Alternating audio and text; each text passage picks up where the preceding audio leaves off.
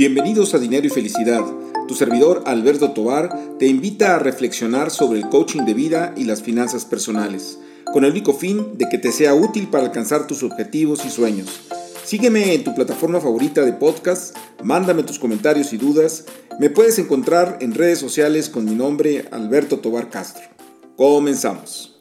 Pues hola, bienvenidos todos de nuevo al podcast Dinero y Felicidad y como siempre con un invitado pues eh, de lujo que creo que nos va a dar muy buenas herramientas para tomar nuestras decisiones de patrimonio.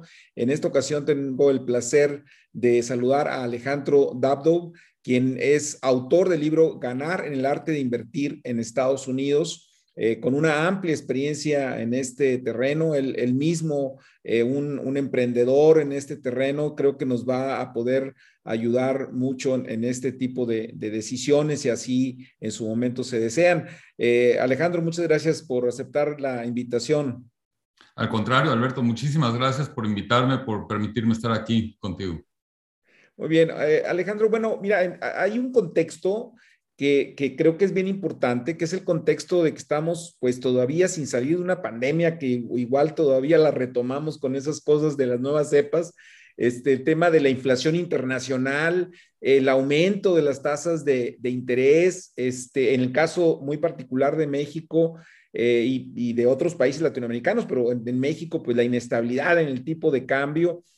Y, yo te quería hacer esta pregunta muy general. ¿E, ¿Existe realmente un sueño americano, o sea, en términos de, ser inversionista en Estados Unidos? O sea, ¿qué, qué, qué, hay de esto, este, Alejandro?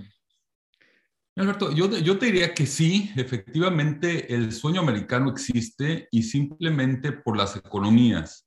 Hay muchos sectores, eh, eh, muchos negocios en Estados Unidos, principalmente, por, por ejemplo, en Texas, donde se manejan volúmenes mucho mayores que todo México como país, y estás hablando únicamente de un estado, ¿no? Por una parte, también las oportunidades que permite Estados Unidos de crecimiento son muy, muy importantes.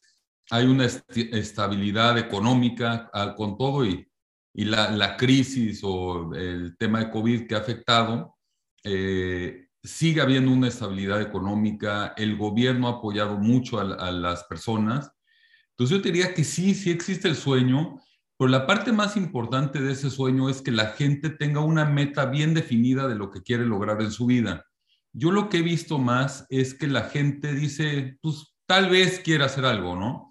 Es realmente define bien tu sueño y sí, sí, sí existe en Estados Unidos esa posibilidad. Ahora, este, ¿qué, necesitas eh, para poder invertir en Estados Unidos ser ciudadano de, tal cual? ¿O el tratado te permite el, poder invertir en, este país de manera, vamos a decir, normal, como pues sabemos que muchos norteamericanos lo hacen en México, ¿no? Yo diría, hay muchas formas de hacerlo. Hay visas muy caras para conseguir la residencia, la ciudadanía. Hay visas como inversionista o simplemente hay gente que quiere empezar con, a través de la bolsa, conocer cómo se manejan ciertas cosas y eso lo puede hacer desde México. No se necesita ningún tipo de visa exclusiva.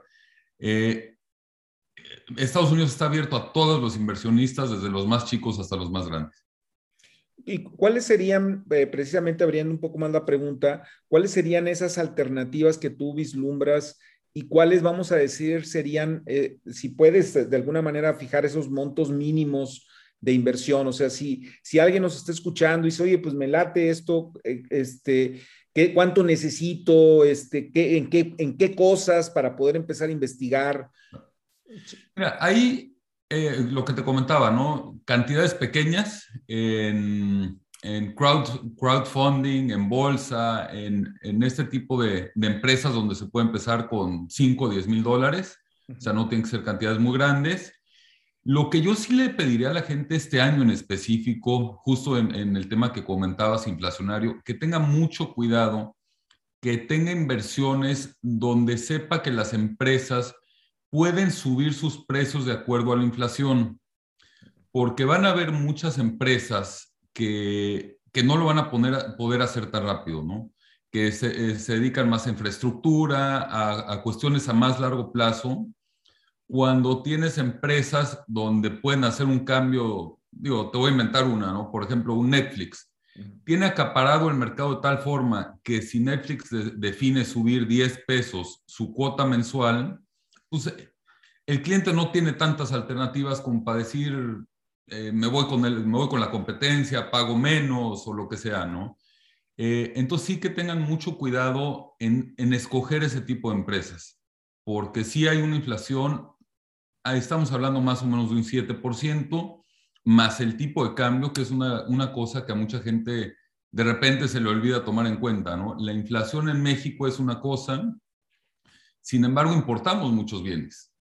Entonces, eh, esa inflación también al, al, traer un costo de tipo de cambio más alto, también le está costando más ese producto. Entonces, no estamos hablando de un 7%, hay productos donde estamos hablando de un 15, un 20%. Entonces, sí tener cuidado en eso. Por otra parte, eh, si la persona ya se quiere venir a vivir a Estados Unidos legalmente, hay visas, por ejemplo, la visa E2, que es una visa de inversionista, donde viene, pone su empresa o extensión de su empresa en México y hace una estrategia de crecimiento para exportar sus productos a Estados Unidos. Y hay otro tipo de visas, que son las visas EB5, que son visas directamente de inversión, donde la persona invierte una cierta cantidad, eh, da trabajo a cierto número de, empleados, o sea, cumple con reglamentos este, gubernamentales y ya con eso puede conseguir su ciudadanía americana. Eh, sí, fíjate que eh, aquí se me vienen un poco las, las ideas, eh, un poco regresando al tema del, de la bolsa, porque hoy por hoy hay los mercados pues han estado también con, con, otros productos muy novedosos como son las criptomonedas y todo esto. Yo, yo he insistido en lo personal este, que estén pensando también como inversionistas globales, no solamente como inversionistas nacionales, que hoy en México existe la posibilidad de invertir a través del sistema internacional de cotizaciones en prácticamente cualquier empresa en, el mundo, ni siquiera en, Estados Unidos. Este, ¿tú, ¿tú, cómo ves el mercado accionario, en, particularmente en Estados Unidos, como esa inversión patrimonial de poder conservar tu dinero este, a lo largo del tiempo? Yo creo que es, es muy buena estrategia, sin embargo, yo creo que el momento, en lo personal, siento, siento que está un poco inflado. Eh, ha habido tanto dinero, tanta impresión de capital en Estados Unidos, que a final de cuentas es lo que nos está causando hoy la inflación, que yo creo que tiene que venir algún ajuste relativamente importante. Yo en lo personal me he cambiado del tema de bolsa, he cambiado más a criptomonedas. Eh, la volatilidad, las, criptomonedas no son para toda la gente, las criptomonedas son para la gente que puede aguantar volatilidad y que tiene un cierto tiempo a largo plazo. Eso es un activo muy, muy volátil. Sin embargo, si nos podemos estudiar las tecnologías de, ciertas criptomonedas, las nuevas tendencias, por ejemplo, el metaverso, eh, lo que está pasando con Facebook, hacia dónde va, yo creo que, yo creo que todo va hacia allá. Hay que tener paciencia y si es únicamente para gente que pueda aguantar esa volatilidad, que sí es muy alta. Ahora, dentro de un portafolio de inversión, ¿qué porcentajes estarías pensando que se tuviera, por ejemplo, en criptomonedas? A mí me gustaría por lo menos un 5%.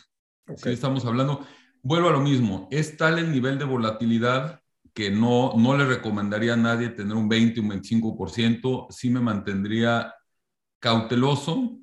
Eh, y bueno, y la otra estrategia, de ese 5%, el 10% sí lo tendría en algunas criptomonedas un poco más volátiles o más riesgosas, por decirlo así, que es las que, las que pueden catapultar mucho nuestro portafolio. Sí, sí, no, digo, te hago esta pregunta porque yo me he encontrado con, con muchos, sobre todo inversionistas jóvenes, que están buscando un poco, eh, no sé por qué me imagino, como esta tierra prometida en, en, este, en California del oro y todo esto, ¿no?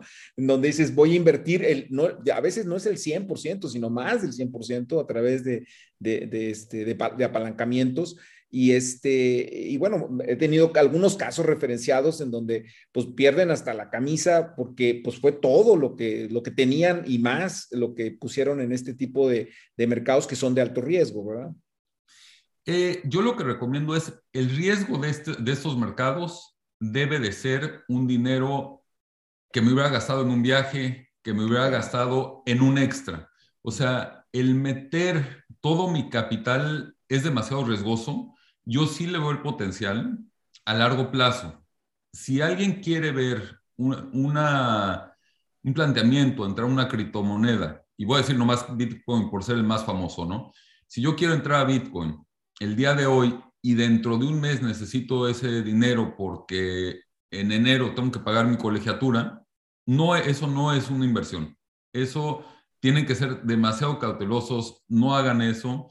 Pero, sin embargo, un estudiante que tiene, no sé, 18 años y está invirtiendo porque a los 30 tiene planteado hacer un patrimonio, yo creo que le puede funcionar muy bien y dar muy buenos resultados. Pero sí, eso sí le pediría a toda la gente que nos escucha, tengan mucho cuidado, tiene mucha volatilidad, así como podemos ganar 100, 200% en un año, se puede perder un 30% en un día. Así es. Oye, y ahora sí, regresando, porque eh, ahora sí que avanzamos y creo que el, dato también es muy importante. Hay muchos, eh, vamos a decir, pequeños, medianos empresarios eh, que ven el mercado de Estados Unidos, por lo que tú comentabas ahorita, con ese gran potencial de, demanda, porque además hay muchos mexicanos en Estados Unidos. Este, el, el, tema de los productos inclusive mexicanos que consumen los mexicanos allá mismo. Este, ¿Cuáles serían, vamos a decir, estos pasos que hay que dar como pequeño empresario para poder incursionar? ¿Cómo, cómo, cómo, ¿Qué les recomendarías para arrancar este, este proceso de, de investigación, de scouting, no sé? Mira, lo primero, lo más importante para mí siempre ha sido el equipo. Mm. Entonces, buscar una alianza con alguien que tenga conocimiento en el mercado, de confianza, buscar que sea gente de confianza, venir, estudiar sus instalaciones y demás, pero realmente el armar un buen equipo con gente que pueda confiar, yo creo que es lo más importante. ¿En qué estado lo quiere hacer? Porque acuérdate que en Estados Unidos todas las leyes son diferentes. La ley de Texas es diferente que la de Luisiana, es diferente que la de Florida. Entonces, si quiere hacer una, exportación a Nueva York, pues no contrate un abogado en, en Houston, ¿no? Eh, que sí tenga cuidado en eso yo creo que es el momento perfecto, eh, gracias a la ruptura de suministro, de las cadenas de suministro, hay una cantidad de oportunidades en Estados Unidos que el mexicano apenas está empezando a visualizar, pero, por ejemplo, los costos de contenedores subieron de, de China, subieron de 3 mil a 20 mil dólares, números redondos, no, no, no son exactos. Eh, entonces, todo eso, el poder traer producto de México, y te voy a inventar un caso, la pintura, no hay pintura en Estados Unidos. En México es muy barato hacer pintura. Entonces, no tenemos que contratar contenedores, se puede mandar por tráiler, se puede mandar por ferrocarril.